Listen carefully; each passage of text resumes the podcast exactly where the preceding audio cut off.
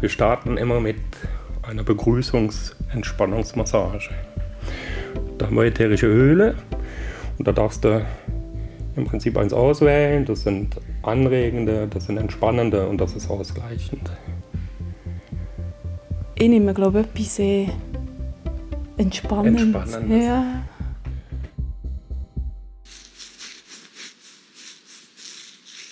Wenn man so will, dann könnte ich sagen, ich bin von Beruf Zuhörerin.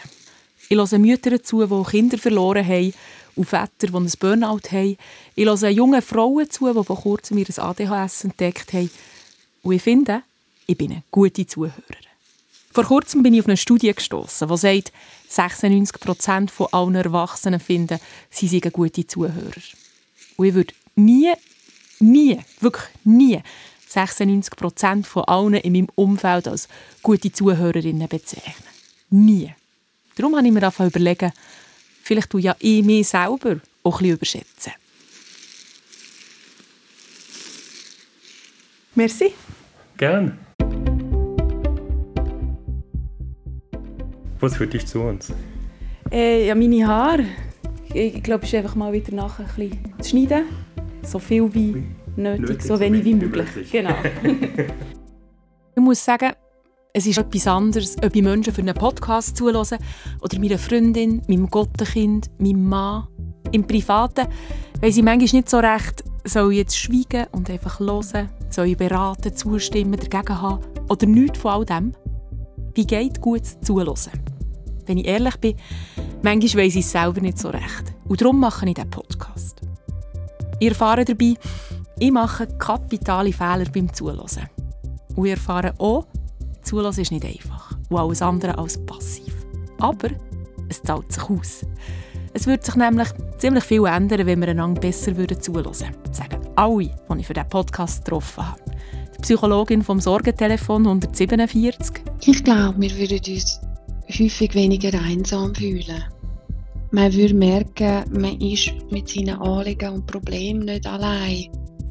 Der Erfinder vom Zuhörerbänkli, der sagt, mein Leben hat sich radikal verändert, zum Besseren, seit ich richtig zuhören. und denke, wow, was ist, was ist da passiert? Ich glaube immer noch, das habe ich alles diesem Bänkchen zu verdanken. Sonst, wenn das nicht passiert, würde ich wahrscheinlich irgendwo, weiss so nicht, Bretter annageln. Und auch mein Coiffeur. Dort sitze ich nämlich am Morgen von dem Tag, wo ich mich voll und ganz dem Zuhören verschreibe. Das Leben miteinander wäre, kann ich mir sehr gut vorstellen, ein viel, viel besseres, wenn wir alle offen aufeinander zugehen würden, uns selber nicht immer mal so wichtig nehmen würden und dem Gegenüber auch wirklich mal ein bisschen Platz einräumen. Mein Coiffeur das ist der Helmut Zemp. Ein stämmiger Mann, um die 50. Bei ihm selber gibt es nicht viel zu frisieren, er ist kahl. Als ich da so im Coiffeurgestühl sitze, der Kopf hintergelehnt ins Lavabo, denke ich an meinen letzten Besuch. Hier in diesem Salon kommt man unweigerlich alles mit, weil den Kundinnen und Kunden an einem riesigen Tisch die geschnitten werden. Das letzte Mal, also, als ich da war, hat eine Frau vis-à-vis von mir ihrem Coiffeur ihre Scheidung bis ins letzte Detail erzählt. Darum bin ich heute da, wo ich denke, dass Coiffeure, wie nur wenige andere Berufsgruppen, richtig gut zuhören können. Wir sind sogar in erster Linie irgendwo Therapeuten, ähm, Psychologe, Lebensberater. Leute, die kommen gern zum Friseur, um wirklich auch zu schwätzen. Weil, weil, sie, ja, weil ihnen zugehört wird und genau, weil man sich austauschen kann. Und, ja. Der Helmut ist Coiffeur durch und durch, nicht seit immer. Vorher war er Pfleger und hat aber irgendwann gemerkt, ich muss kreativer arbeiten. Und hat sich ausgebildet zum Friseur und zum Kosmetiker. Und gerade in unserem Beruf ähm, bedarf es ein bisschen mehr als nur zulassen. Das heißt auch hinschauen. Was heisst das konkret? Körpersprache lesen, Mimik, Gestik, das ist im Prinzip ja auch zulassen, oder? Wahrnehmen, wie, wie ist mein Gegenüber und nehme ich die Person jetzt offen wahr, da weiß ich schon, okay, mit der kann ich jetzt schwätzen. Die will auch schwätzen, oder? Nehme ich jemanden eher verschlossen wahr. Da muss ich mich rantasten, wie weit will die Person sich jetzt mitteilen oder vielleicht auch gar nicht. Gutes Zulassen heisst für Helmut also gut heranschauen. Darum hört er immer auf zu arbeiten, wenn ich rede, dreht sich zum Spiegel und schaut mich direkt an. Ganz wichtig ist, der Person, die was erzählt, Aufmerksamkeit schenken. was mich extremst auf die Palme, das bringt mich auf die Palme, wenn ich was erzähle und mein Gegenüber schaut zum Beispiel aufs Martell. Neben der Körpersprache lesen, was macht für ihn schon noch eine gute Zuhörerin, einen guten Zuhörer aus? Offen sein. Also ich finde halt eben, ja, Menschen eigentlich total spannend, weil, weil jeder bringt eine Geschichte mit, oder? Und, und wir haben alle unseren Rucksack zu tragen, oder? Und ähm, ja, und das Leben prägt uns ja auch als Mensch, oder? Und wenn ich Schlimmes erlebe, oder dann werde ich vielleicht eher ein sehr zurückhaltender, trauriger, ruhiger Mensch und ähm, misstrauisch oder was auch immer, oder? Und ja, und ich finde einfach erstmal offen sein, schau dahinter, was, was bringt die Person für eine Geschichte mit, oder? Und ja, sich einfach ein bisschen darauf einstellen. Während das Shampoo in meine Haare kommt, kommt mir etwas in den Sinn, das ich in einem Buch gelesen habe, zum Zuhören. Ein Buch, das mir ein Aha-Moment nach dem anderen beschert hat. Zuhören bedarf mehr als alles andere der Neugier. Das schreibt die US-Autorin Kate Murphy in ihrem Buch «Immer auf Sendung, nie auf Empfang.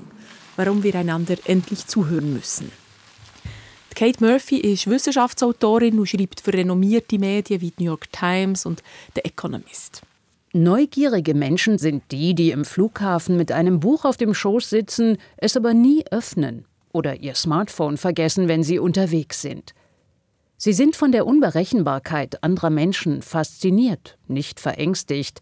Sie hören gut zu, weil sie verstehen, sich miteinander verbinden und wachsen wollen.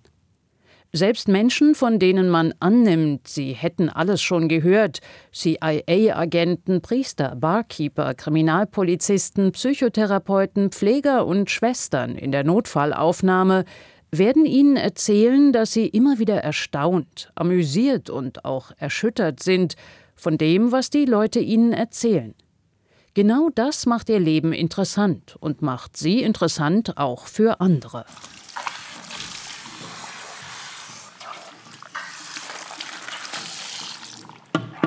so viel wie nötig, so wenig wie möglich. genau. Dann würde ich das gerne länger wegnehmen. Oh ja, problemlos. Ja? Ja. Der Helmut fährt an schneiden. Und ich studiere weiter an dem herum, was ich im Buch von Kate Murphy gelesen habe. Sie dröselt in ihrem Buch nämlich nicht nur auf, wie wir einander besser zulassen können, sondern noch, warum wir einander nicht richtig zulassen. Für mich sehr einleuchtend das Beispiel, ähm, das sie zum Zulassen in der Partnerschaft bringt. Ihr kennt ja sicher so Sätze wie «Du hörst mir gar nicht richtig zu» oder «Lass mich ausreden». Das sind die Sätze, die in Partnerschaft nach «Ich liebe dich» am meisten fallen, schreibt Kate Murphy. Und sie wollte wissen, warum fühlen sich Menschen von ihrem Partner, ihrer Partnerin häufig missverstanden oder nicht gehört. Menschen in lang andauernden Beziehungen haben die Angewohnheit, die Neugierde auf den anderen zu verlieren.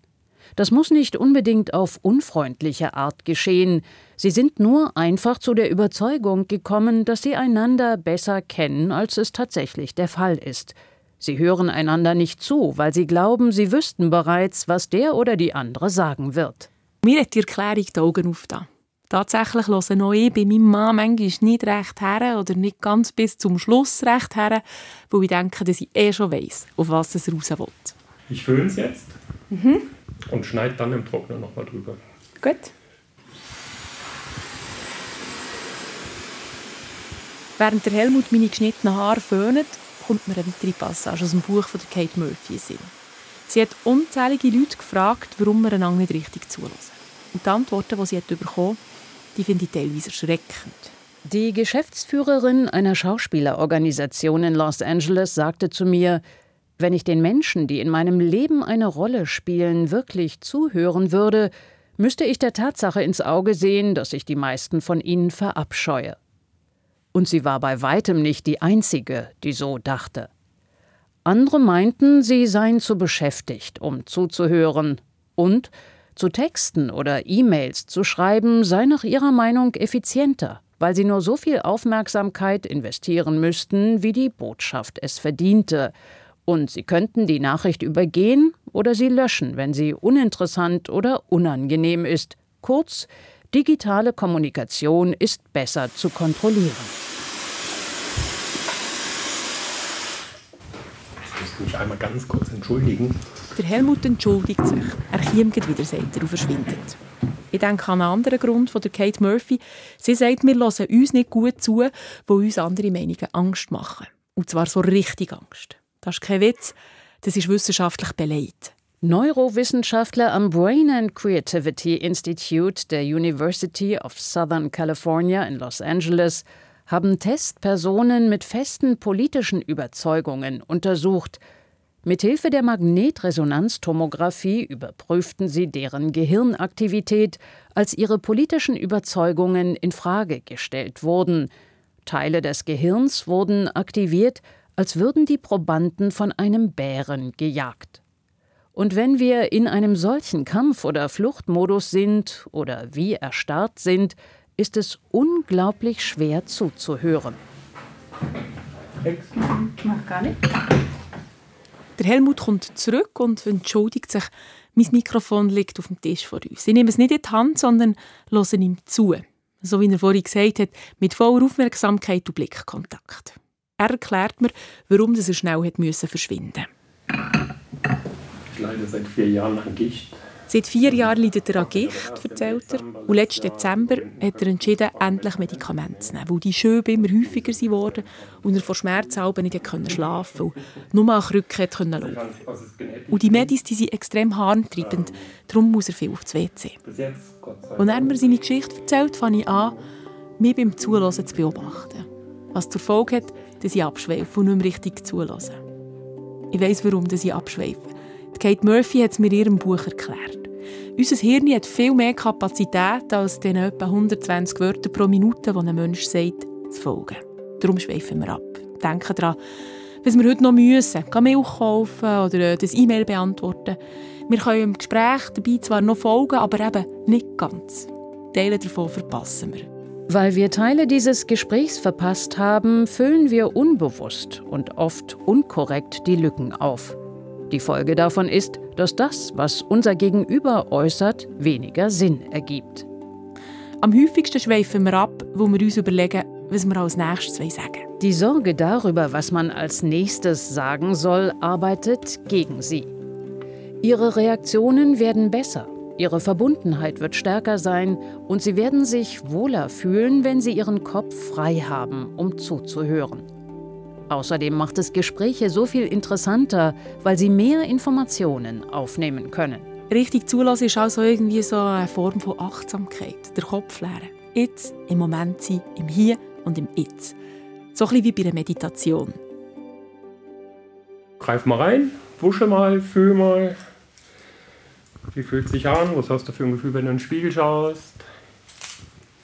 Ja, das ist immer, das muss sich noch ein bisschen einspielen. Okay, Aber je nachdem, mit welchem Ohr ich das jetzt gehört habe, gell? genau. genau, muss ich ja einspielen, kann jetzt bedeuten, hey, ich finde es gut, ich, aber jetzt ist es neu, ich muss daheim schauen oder ich kann verstehen, sieht scheiße aus. Und wie verstehst du es? Ich verstehe natürlich das Positive. Optimistisch, genau. Merci vielmals. Bitte vielmals. Gern geschehen. Ich steige auf das Velo und fahre ins Radiostudio. Der nächste Termin steht da. Ich rufe den Nirosha Ebischer an, wie es üblich ist in ihrem Alltag, über das Telefon.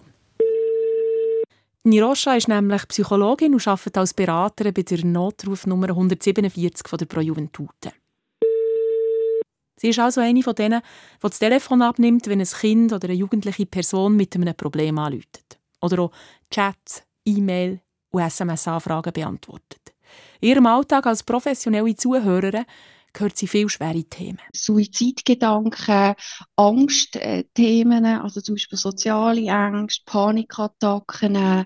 Ähm, was auch häufig kommt, sind natürlich ähm, Herausforderungen, zum Beispiel im Familienleben, also mit den Eltern oder im Berufsleben oder in der Schule und zwischenmenschliche Beziehungen, also zum Beispiel mit den Freunden oder mit der ersten Liebe, Liebeskummer, so Themen kommen wirklich täglich. Seit der Pandemie verzeichnet es 147 40 Prozent mehr Anfragen, erzählt mir Niroscha Hebischer. Vor allem die Anfragen zu Angst und Suizid haben zugenommen. Die zu Suizid haben sich in den letzten Jahren sogar verdoppelt. Das heisst, sieben bis acht Mal pro Tag läutet eine junge Person an und möchte über das Thema Suizid reden. Es fehlen Leute, die zuhören. Was wir häufig hören von Kindern und Jugendlichen, dass es eben schön ist, bei uns endlich mal jemanden zu finden, der wirklich zulässt. Und das ist etwas, was wir wirklich tagtäglich täglich hören. Danke fürs Zuhören. Ich habe das Gefühl, sie haben mich wirklich verstanden. Am Gegenüber wirklich zuhören. Wie macht sie das, frage ich Niro Schäbischer. Sie sagt, bei Ihnen, beim 147, da hilft das Konzept vom aktiven Zuhören. Entwickelt hat das Konzept der US-Amerikaner Carl Rogers, einer der einflussreichsten Psychologen des 20. Jahrhunderts. Und es funktioniert auch sehr gut im privaten Umfeld, das Konzept. Das aktive Zulassen hat drei Phasen. Die erste ist das sogenannte aufnehmende Zulassen. Das ist wirklich einfach da sein, nicken, den Blickkontakt halten. Äh, man kann aber auch verbal mit einem «Mhm» oder «Okay» zeigen, man ist noch da, man lässt zu. Die zweite Phase ist zu verstehen, paraphrasieren, wiederholen, was man erzählt hat bekommen, nachfragen. Habe ich die richtig verstanden? Nirosha sagt, häufig überspringen wir im Alltag die ersten zwei Phasen. Wir sind zu ungeduldig und steigen erst in der dritten Phase ein. In der Phase vom Reagieren. Man geht nicht nur auf den Inhalt äh, ein, was die Person tatsächlich gesagt hat, sondern wirklich auch, was man gehört hat. Also, dass, dass man vielleicht auch auf den emotionalen Inhalt eingeht. Dass man auch mal darf sagen ich habe das Gefühl gehabt, das hat dich wahnsinnig berührt oder das belastet dich sehr. Aber dass man mit der eigenen Meinung auch da zurückhaltend bleibt, mehr fragend vorgeht, könnte es sein, dass das so und so ist so eine Art zwischen den Zielen hören. Hören, was emotional abgeht in dem, was erzählt. Die Emotionen probieren rauszuhören, rauszuspüren und die ihm gegenüber spiegeln. Das ist etwas, was die Wissenschaftsjournalistin Kate Murphy in ihrem Buch erwähnt. Die Leute wollen das Gefühl haben, dass du verstehst, warum sie dir die Geschichte erzählen, was sie ihnen bedeutet. Nicht so sehr, dass du die Details der Geschichte kennst. So zitiert Kate Murphy der Kommunikationsforscher Graham Bodie. Er hat in seiner Forschung herausgefunden, dass die meisten Menschen den gleichen Fehler machen wie ich. Weniger als 5% der ZuhörerInnen reagieren auf die Emotionen zwischen den Zielen. Nicht also, dass Ihr Freund seinen Job verloren hat, ist wichtig, sondern wie diese Tatsache emotional auf ihn einwirkt. Das herauszufinden, macht die Kunst des Zuhörens aus. Das ist also ein weiterer kapitaler Fehler, den ich beim Zulassen immer wieder mache. Ich höre so detailliert auf die Informationen, die ich bekomme, merken wir sie schon während dem Gespräch ganz fest, so dass ich denke, ich könnte so zwei Monate später wieder äh, führen. Ich habe immer gedacht, dass das meinem Gegenüber dann zeigt, in diesen zwei Monaten später, dass ich gut zugelassen habe. Jetzt, wo ich mir das überlege, finde ich es viel sinnvoller, was mir Kate Murphy und Niro Schäbischer sagen. Eben, zwischen den Zielen hören, das Gefühl wahrnehmen, die mitschwingen in dem, was mir erzählt wird. Für Niro Schäbischer, Psychologin vom Sorgentelefon 147, gibt es noch einen weiteren Aspekt. Sie sagt, gutes Zulassen heisst auch, einem Problem Raum geben, nicht der Lösung. Weil viele Leute brauchen den Raum zum Erzählen und kommen so häufig selber auf die Lösung. Die Lösung, die für sie am besten stimmt. Das hilft vielen jungen Leuten, die anrufen. Niro Schäbischer macht immer wieder die Erfahrung, dass sie die Lösung des Problems eigentlich schon selber kennen. Das ist sehr, sehr viel wertvoller auch fürs eigene Selbstbild wenn man selber darf sagen, ah, ich bin auf die Lösung gekommen.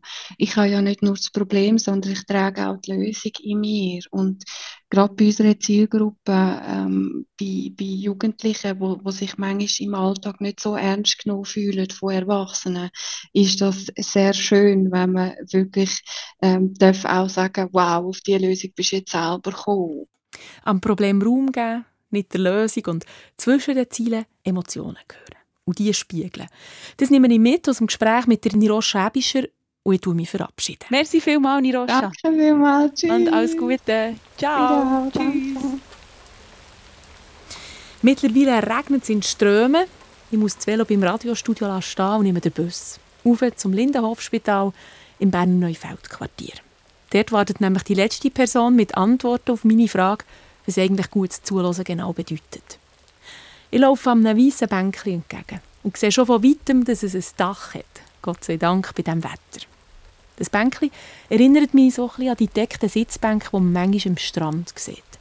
Das Bänkchen hier das ist weiss angemalt, von Kindern aus der Kita nebendran, erfahre ich, mit Blumen, Schnecken, Schmetterlingen drauf. Auf dem Rand vom Dach steht ganz gross Zuhörbänkchen. Und drauf sitzt der Mann, ist jetzt so Mitte 40, schlank, die langen Haare locker im Rostschwanz zusammengebunden. Also mein Name ist Franz Kopfenstein, ich komme von Thun. Ich arbeite in einem Wohnheim. Und vor fünf Jahren habe ich angefangen mit dem Zuhörbänkchen zu tun. Und mit dem Zuhörbänkchen hat sich, ja, hat sich mein ganzes Leben ein verändert. Ich arbeite ganz in einem anderen beruflichen Umfeld und, und denke, ich habe ganz viel Neues gelernt. Ich bin sicher nicht mehr der gleich, gleich unterwegs wie vor fünf Jahren. Und ja, so. Neben dem Bänkchen hier hat es einen Belegungsplan. Am Montag, im späteren Nami sitzt hier ein K. Mast, am Dienstag ein Andreas Ott, am Mittwoch ein Urs Hartmann. Es sind freiwillige ZuhörerInnen und sie hören denen zu, die ein offenes Ohr brauchen. Aufgestellt hat das Bänkchen hier die Fight for Sight Foundation, eine Stiftung, die sich dafür einsetzt, dass alle, unabhängig von ihrem Hintergrund und ihrer Lebenssituation, Zugang zu Gesundheit und Bildung haben. Vorbild war Franz Klopfenstein sein Zuhörerbänkchen zu tun. Ich frage ihn, wie es dort zu seinem Zuhörerbänkchen kam. Also der Grundgedanke war, dass, dass mir die Leute recht viel haben erzählt haben. Sei es in der Wäschküche oder auf der Straße, haben mir die Leute alles Mögliche erzählt, ihre halbe Lebensgeschichte. Und dann habe ich mal gedacht, ich könnte den Leuten zulassen. Und dann hat es recht lange gebraucht, bis ich wirklich mal den Mut hatte. Dann habe ich mir ein Schild gemacht, auf ein Bänkchen gehockt und das Schild dorthin gehängt. Und dort gestanden, ich höre dir zu, möchtest du etwas erzählen? Ah, das war so wieder einfach ein innerer Drang, das zu machen. Das ist schwierig zu sagen. Das war so ein Impuls, den ich mal auf meinem, meinem Sessel hatte. Ich dachte, ich könnte den Leuten zulassen. Und der ist halt so ab und zu ist der wieder auftaucht. Ja, und irgendwann konnte ich das wirklich ja, umsetzen. Die Stadt Thun hat kurz darauf öffentliche Bänkchen für eigene Projekte zur Verfügung gestellt und Franz hat sein erstes offizielles Zuhörerbänkchen. Der Franz strahlt eine grosse Ruhe aus, Beine übereinander geschlagen, die Hände ineinandergelegt. Vor all seinen Antworten macht er eine Pause. Und ich erinnere mich an eine Passage im Buch von der Kate Murphy. Während wir fast genauso viel Angst vor dem Schweigen haben wie davor, das Falsche zu sagen, kann eine Pause nach den Äußerungen unseres Gegenübers tatsächlich zu ihrem Vorteil wirken, da sie ein Zeichen für Aufmerksamkeit ist. Ein Diplomat in Washington, DC sagte mir, er habe seine Frau geheiratet, weil sie tatsächlich einen Moment innehält, nachdem ich etwas gesagt habe. Ich spüre, dass sie darüber nachdenkt, was ich gesagt habe. Dann fügte er hinzu, sie ist meine zweite Ehefrau, mit der ersten hat es nicht gepasst, weil sie nicht besonders gut zugehört hat. Input. Whitney Rocha oder Helmut, wie Kate Murphy, sagt oder Franz, da sein, im Moment sein, präsent sein, das ist für gutes Zuhören zentral. Alles andere, alles, was sonst noch ist, muss man wegschieben. Ich finde ja, das ist einfacher gesagt als gemacht. Wie schafft es der Franz? Vielleicht ist es einfach eine, Haltungsfrage, dass ich mir sage, so, jetzt gehe ich zwei Stunden auf das Bänkchen und jetzt bin ich zwei Stunden da. Und es spielt keine Rolle, ob jemand kommt oder niemand kommt. Jetzt bin ich einfach auf dem Bänkchen und höre jemandem zu oder höre mir selber zu. Und alles andere ist in diesen zwei Stunden einfach nicht da. ich glaube, das ist so wirklich etwas, was ich auch mir selber jedes Mal muss, muss wirklich vornehmen Jetzt bin ich auf dem Bänkchen und schaue nicht auf mein Handy, nehme kein Buch mit. Ich bin einfach da. Ich finde es spannend und überraschend, dass der Franz immer wieder sich selber ins Spiel bringt, wie vorhin gerade. Und er sagt zum Beispiel auch, anderen zulassen bedingt, dass man sich selber zulässt. Wenn ich merke, ich kann mir selber zulassen und weiss, was, was ich brauche, wie es mir geht, dann fällt es mir wahrscheinlich auch einfacher, den anderen Menschen zuzulassen. Ich könnte sagen, es tut vielleicht das Leid, wie jemand etwas erzählen kann, tut das vielleicht das Leid von dieser Person im Moment ein bisschen reduzieren. Er kann mal etwas mitteilen und das tut ihm gut. Es ist gut für mein Gegenüber, aber es ist vor allem gut für mich selber. Ich tue mir selber etwas Gutes. Und das, ja. Weil du eben etwas lernst? Ich denke schon, dass bei jedem Gespräch, wenn mir jemand etwas erzählt, und ich wirklich offen bin für das, dann lerne ich immer etwas. Manchmal etwas, was für mich auch stimmt, manchmal Sachen, wo ich denke, was ist jetzt das? Und denke, wenn ich das nachher im Nachhinein über das nachdenken kann, oh, was ist das gewesen? Was hat mich da vielleicht ein bisschen, ein bisschen genervt oder berührt? Was ist das gewesen? Und so, ja, ich nehme immer etwas mit aus diesen Gesprächen. Heute, nach fünf Jahren richtig zulassen, sagt Franz Klopfenstein, das Zulassen, das hat mich fest verändert. Also, als ich zuerst mal auf das Bänkchen war, habe ich gewusst, wenn ich das umsetze, würde sich mein Leben verändern. Aber ich hatte keine Ahnung, wo das herführen würde. Und vorher habe ich in einem Möbelhaus gearbeitet. Und dann habe ich nach dem Bänkchen, als ich dort angefangen habe, habe ich eine Coaching-Ausbildung gemacht, habe Telefonseelsorger-Ausbildung machen. Ich habe dort einen Moment gearbeitet. Und jetzt arbeite ich seit drei Jahren im sozialen Bereich, in einem Wohnheim als Begleiter und als arbeitsagogischer Mitarbeiter. Und mache so völlig etwas anderes als vor fünf Jahren und denke, wow, was ist, was ist da passiert? Ich glaube immer noch, das habe ich alles diesem Bänkchen zu verdanken. Sonst, wenn das nicht passiert, würde ich wahrscheinlich irgendwo, weiss auch nicht, Bretter annageln oder... Und denke auch, auch sonst habe ich mich recht verändert. Schon nur, dass ich jetzt hier hocke und mit dir so, äh, so rede, ist für mich schon ja, vor fünf Jahren unmöglich. Da hätte ich kein Wort gesagt. Und jetzt, ja, jetzt geht das einen Haufen besser. Ja, und das ist mega cool. Also warum? Weil du, weil du so zurückhaltend bist oder hat dich das Zulassen auch zu einem offeneren Menschen gemacht? Also ich war extrem zurückhaltend, als sehr wenig gesagt. Ich habe nicht über meine Gefühle geredet. Ich war sehr, ja, so eher in mich gekehrt. Gewesen. Und ich denke, heute bin ich viel auf der einen Seite offener, aber ich glaube auch viel verständnisvoller und und achtsamer mit mir selber, aber auch mit meinem Umfeld. Ja, und ich hoffe, dass das noch so, ja, sich noch ein bisschen weiter darf bewegen Ja, ist richtig schön. Ja. Achtsamer ist er geworden, offener, verständnisvoller. Mir tut es noch gut zu hören. Das Zulassen ist nicht nur gegeben, sondern noch überkommen. Es ist ja eigentlich logisch, aber ist gleich noch gut für mich, das mal so zu hören, schwarz auf weiß sozusagen. Und ganz am Schluss von unserem Gespräch sagt der Franz, die ganze Welt würde sich verändern, wenn wir einander richtig zulassen würden. Sobald wir uns zulassen, haben wir auch weniger, sind wir weniger im Widerstand, sind wir weniger im Kampfmodus. Und ich glaube, wenn wir aus dem rauskommen, dann wird nachher auch Toleranz grösser, der Respekt, das wird alles so ein bisschen weicher. Weil man merkt, ah, der andere hat mich gehört, der hat zwar eine andere Meinung. Ich würde gehört, habe eine andere Meinung, aber es es ist ja gleich ein Mensch und ich bin ein Mensch und, und dort haben wir halt, sind wir uns nicht einig, aber ja, sonst ist ja nichts passiert. Und ich glaube, das ist das, was heutzutage nicht mehr funktioniert. Da gibt es einfach zwei Meinungen und dann gibt es halt einfach einen Crash und zwischendrin gibt es nichts. Und wo das herführt, ja, wenn ich, wenn ich so rundum schaue, ja, ist nicht gut. Ja. Eine richtig zulassen heisst offen sein, zugewandt sein Neugierig sein. Richtig zulassen heisst am Problem Raum geben, nicht der Lösung. Und zwischen den Zielen die Emotionen hören. Nicht meinen, man wüsste schon, was der andere will sagen Und wir lernen nicht nur etwas über die anderen Menschen, sondern wir lernen auch sehr viel über uns selber. Und das Zulassen macht unser Leben spannender und es synchronisiert uns. Das finde ich ganz besonders schön, das Synchronisieren.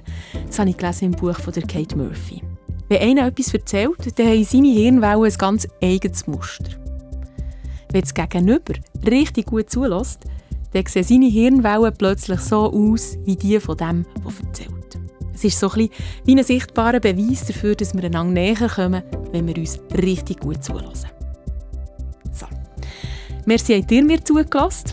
Ich lasse euch auch gerne zu und freue mich über eure Rückmeldungen oder eure Geschichten schreibt mir auf input.srf3.ch. Ich bin Marielle Kreis. Und jetzt übergebe ich das Wort meinem Kollegen Matthias von Wartburg. Er sucht nämlich Menschen, die etwas zum Thema Schweigen können sagen. Psst. Einfach mal nichts sagen. Um das geht es in einem meiner nächsten Input-Folgen. Grundsätzlich heisst es ja, eigentlich immer reden zusammen. Alles muss auf den Tisch bis zum letzten Punkt und Komma ausdiskutiert werden. Und ich möchte herausfinden, wenn ist vielleicht Schweigen besser? Wenn ist Schweigen Gold? Und dafür brauche ich noch Leute, die mir ihre Erfahrungen mit dem Schweigen erzählen würden. Gibt es vielleicht eine Situation, wo ihr vielleicht besser geschwiegen hättet, wo vielleicht ganz anders rausgekommen wäre, wenn ihr eben nichts gesagt hättet? Oder schwiegen in einer Beziehung? Findet ihr, wenn man sich nichts mehr zu sagen hat, dann ist es eigentlich praktisch schon fast vorbei? Oder ist für euch zusammen Schweigen sogar etwas Schönes, etwas Vertrautes? Ich hoffe, die, die sich angesprochen fühlen, die jetzt nicht schweigen, sondern mir schreiben. Ich freue mich auf Nachrichten per Mail an input.srf3.ch oder mir direkt eine Nachricht auf Instagram. Mein Name ist Matthias von Wartburg.